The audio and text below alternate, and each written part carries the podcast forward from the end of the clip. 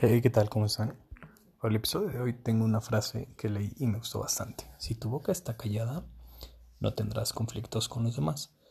Si tu mente está en silencio, no tendrás conflictos contigo mismo. Buda. Espero que hayan tenido un excelente domingo. Nos escuchamos mañana.